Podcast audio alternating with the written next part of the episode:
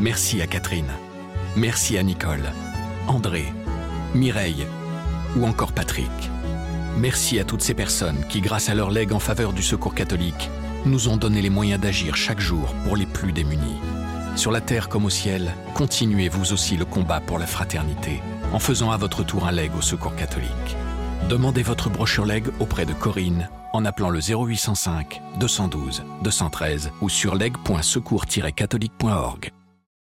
J'ai pas seulement une histoire tragique d'un jeune homme qui a été tué à la guerre, j'ai en fait l'histoire de la transformation d'un symbole. Hein. D'abord euh, un symbole d'un élan vers la victoire, ensuite un symbole du sacrifice et finalement une, une question ouverte dont euh, la réponse déterminera en fait euh, l'avenir de l'Arménie dans les 10-15 prochaines années. C'est qu'est-ce qu'on fait après ce conflit?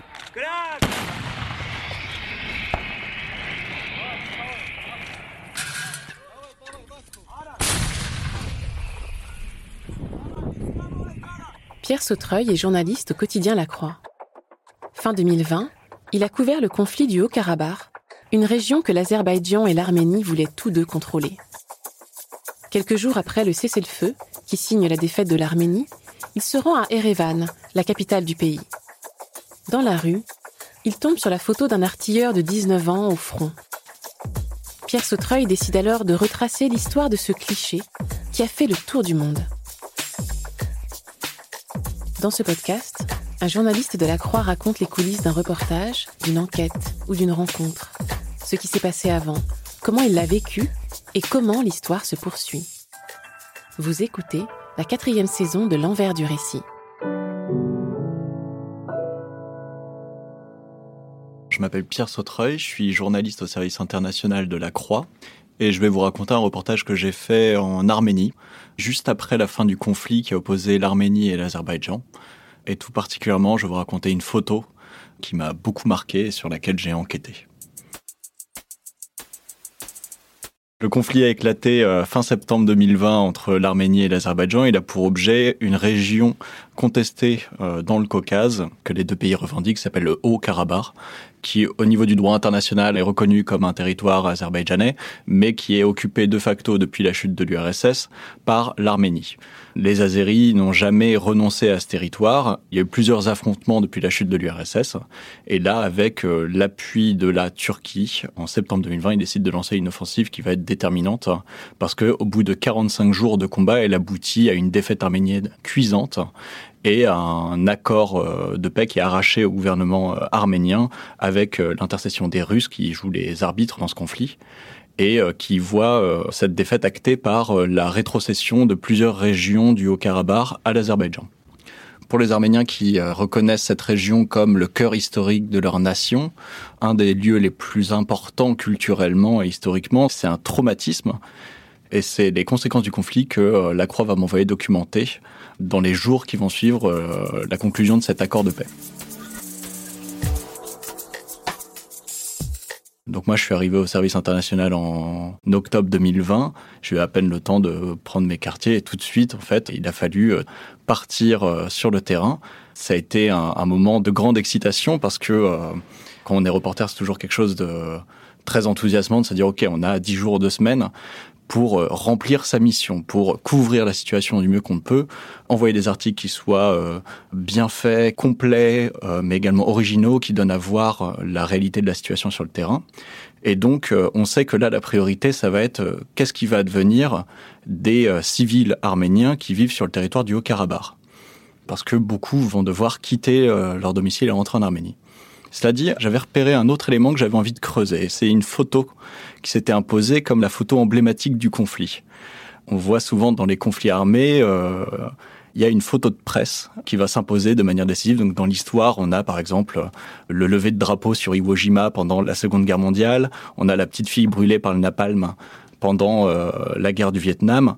On a euh, cette photo d'une jeune fille aux yeux verts en Afghanistan cette espèce d'imaginaire du reportage de guerre, en fait, où souvent vient une, photo qui est emblématique parce qu'elle vient cristalliser quelque chose.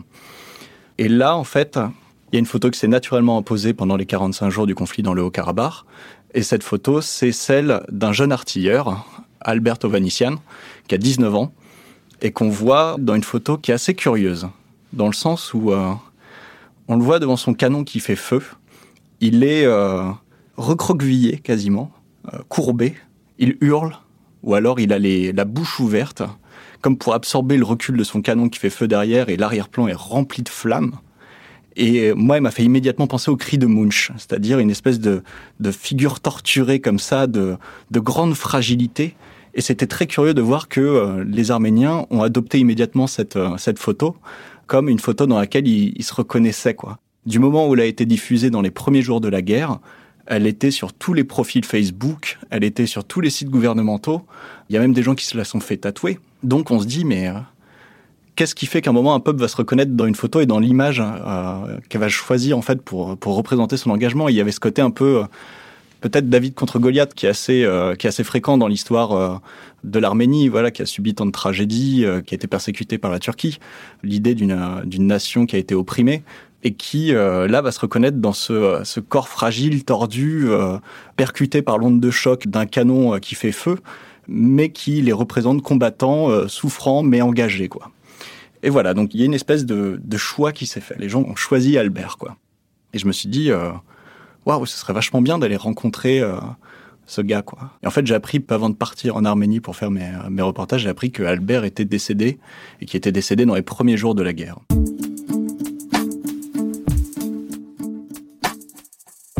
Et donc, je suis allé en Arménie et tout de suite, je me suis dit, il faut rencontrer le, sa famille, quoi. Faut essayer de donner à voir qui il était, et euh, quelle trace ça laisse, quoi. Et donc j'arrive et là, je commence à travailler, je commence à faire mes reportages euh, dans le Haut-Karabakh, et puis je reviens à Yerevan et je demande à, euh, à ce qu'on appelle un, un fixeur, c'est-à-dire un, un, journaliste local ou un guide local qui connaît bien la situation, qui a des contacts et qui va souvent servir d'assistant aux journalistes envoyés sur le terrain, qui eux n'ont pas nécessairement tous les contacts, n'ont pas tous les codes.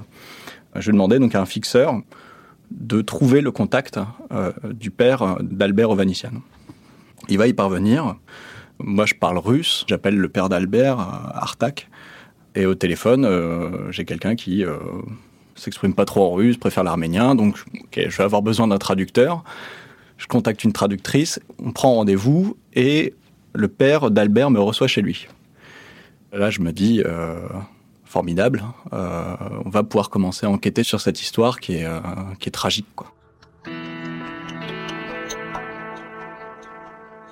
J'arrive chez lui et euh, j'ai l'impression de rentrer dans un tombeau. Tout est à sa place, il n'y a rien qui dépasse. La table est briquée. Il y a des petits napperons avec une coupelle en porcelaine dessus et quelques, quelques barres en chocolat empilées, mais vraiment euh, on aurait dit des caplas quoi. Enfin, il y a quelque chose d'absolument euh, mort dans, dans cette maison, dans le sens où rien ne vit. Dans la, manière dont le ménage est trop fait, dont c'est trop propre, où les rideaux sont trop tirés, ou euh, enfin, on sent immédiatement que la vie a quitté cette maison. On rentre dans le salon. Et là, c'est un mausolée en fait. C'est-à-dire qu'il y a partout des peintures peintes par des anonymes de cette photo d'Albert Ovanician. Il y a des reproductions de la photo, il me semble qu'il y a même une broderie. La photo est absolument partout, euh, sous divers formats. Et le père d'Albert est là au milieu de ça. C'est un homme massif, euh, voilà, des grosses mains, larges épaules, qui nous reçoit avec énormément de dignité. Un visage fermé, mais avec euh, l'impression qu'à tout moment, quand il va parler, il y a quelque chose qui va surgir de lui. Quoi. Une espèce de chagrin qu'il essaye d'enfouir, de réprimer. Son visage est rouge, parfois il, il le plonge dans ses mains. Enfin, on sent, c'est extrêmement douloureux pour lui, mais il prend la, peine et le temps de nous raconter qui était Albert, comment il, est, euh, a été appelé en service militaire, comment euh, le conflit a éclaté, euh, les visites que le père d'Albert lui avait rendues sur le terrain, parce que le père d'Albert avait également servi dans l'armée quasiment au même endroit.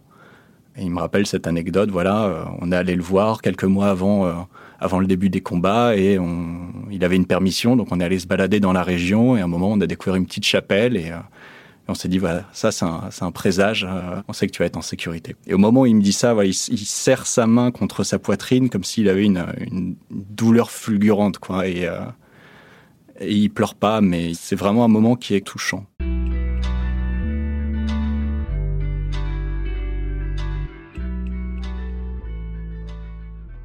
Néanmoins, c'est des moments d'interview où on est extrêmement concentré sur euh, l'interview qu'on fait. On se dit, OK, voilà, j'ai tel élément, mais qu'est-ce qu'il faisait à tel autre moment?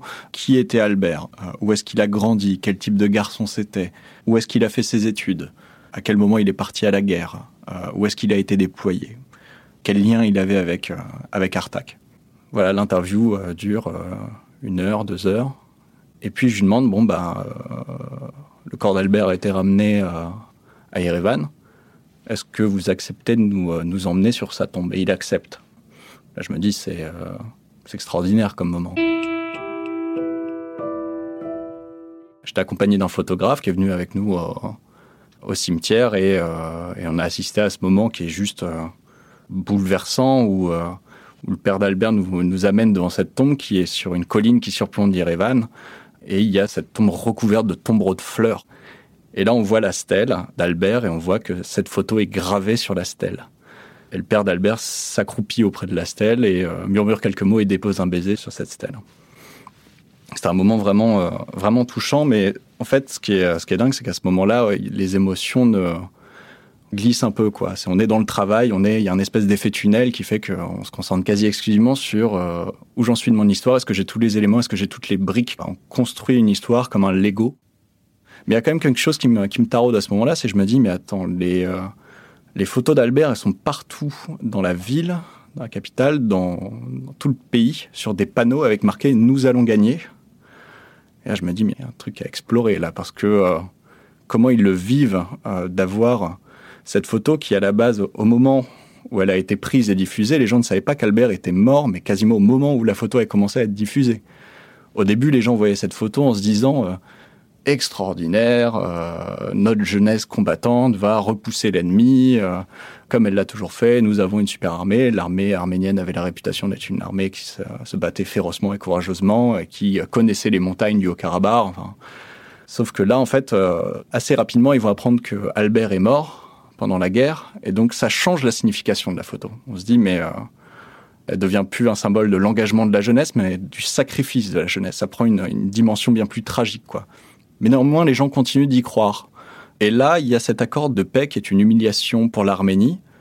Et tout à coup, cette photo euh, et le slogan qui est en dessous, Nous allons gagner, prend quasiment le sens d'une promesse non tenue, avec une, euh, une injonction hyper douloureuse qui est euh, quel sens vous avez donné à la mort de milliers de soldats? De milliers de conscrits. C'est des jeunes hommes qui étaient à l'université, dans l'université d'Albert. Moi, j'ai rencontré des responsables de l'université. Il m'a dit, bah voilà, des gars de toutes les facultés sont décédés. Et, on a un des doyens qui me disait, mais 12 euh, de mes gars sont morts. Enfin, il y a quelque chose de, très intime, en fait, pour chaque Arménien. Tout le monde connaît euh, une famille qui a perdu un proche. Et là, bon, bah, je, mène l'enquête sur la manière dont s'est diffusée euh, cette photo, dont elle a été choisie. Je rencontre une agence de communication qui me raconte que euh, la mairie d'Erevan, euh, au début du conflit, a dit on fait place nette dans tous les espaces d'affichage, euh, on va mettre des photos de soldats avec le slogan nous allons gagner, dont la photo d'Albert. Et je leur demande mais comment ça s'est passé pour vous ce conflit comment vous le vivez maintenant que c'est perdu? Et là ils me disent ce truc extraordinaire, c'est que on avait déjà des photos prêtes avec le slogan nous avons gagné. Et donc le dépit qui se lit sur leur visage Enfin, c'est une douleur sans nom de, juste déambuler dans les rues de la capitale et de voir ces photos de jeunes hommes avec cette promesse non tenue, nous allons gagner, quoi.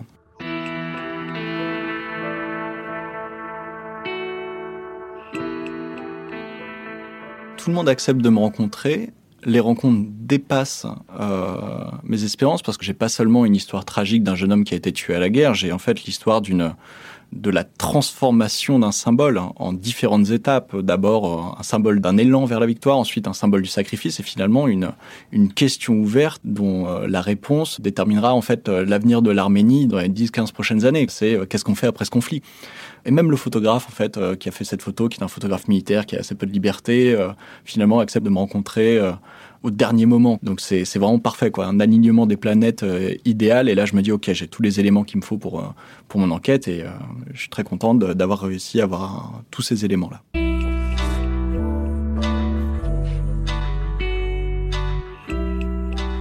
Je rentre en France et j'ai pas longtemps pour l'écrire.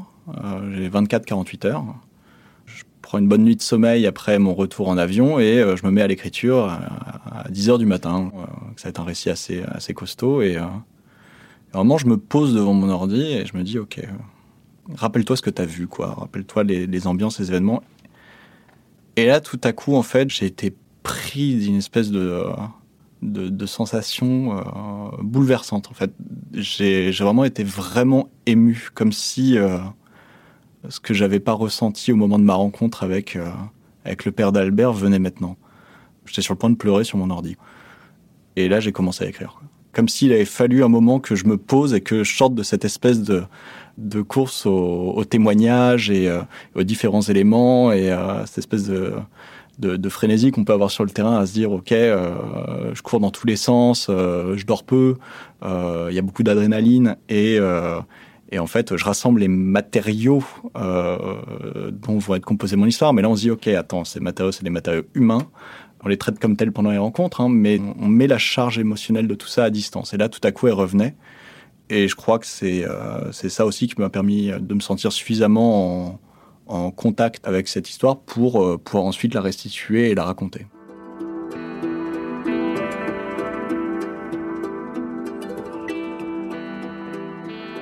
J'ai euh, terminé mon article, il devait être 3 heures du matin. Je suis allé dormir quelques heures.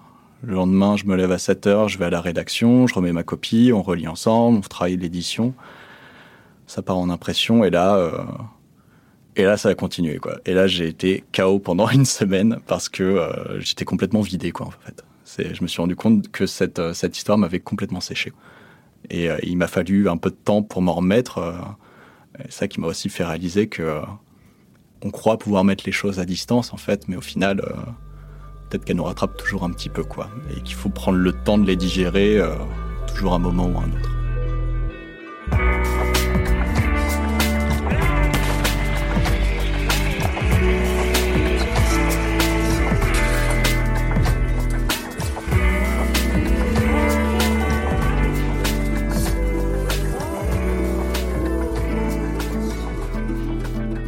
Le récit de Pierre Sautreuil sur le conflit du Haut-Karabakh est à retrouver sur le site et l'appli La Croix.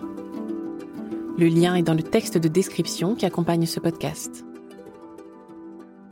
L'envers du récit est une série originale du quotidien La Croix.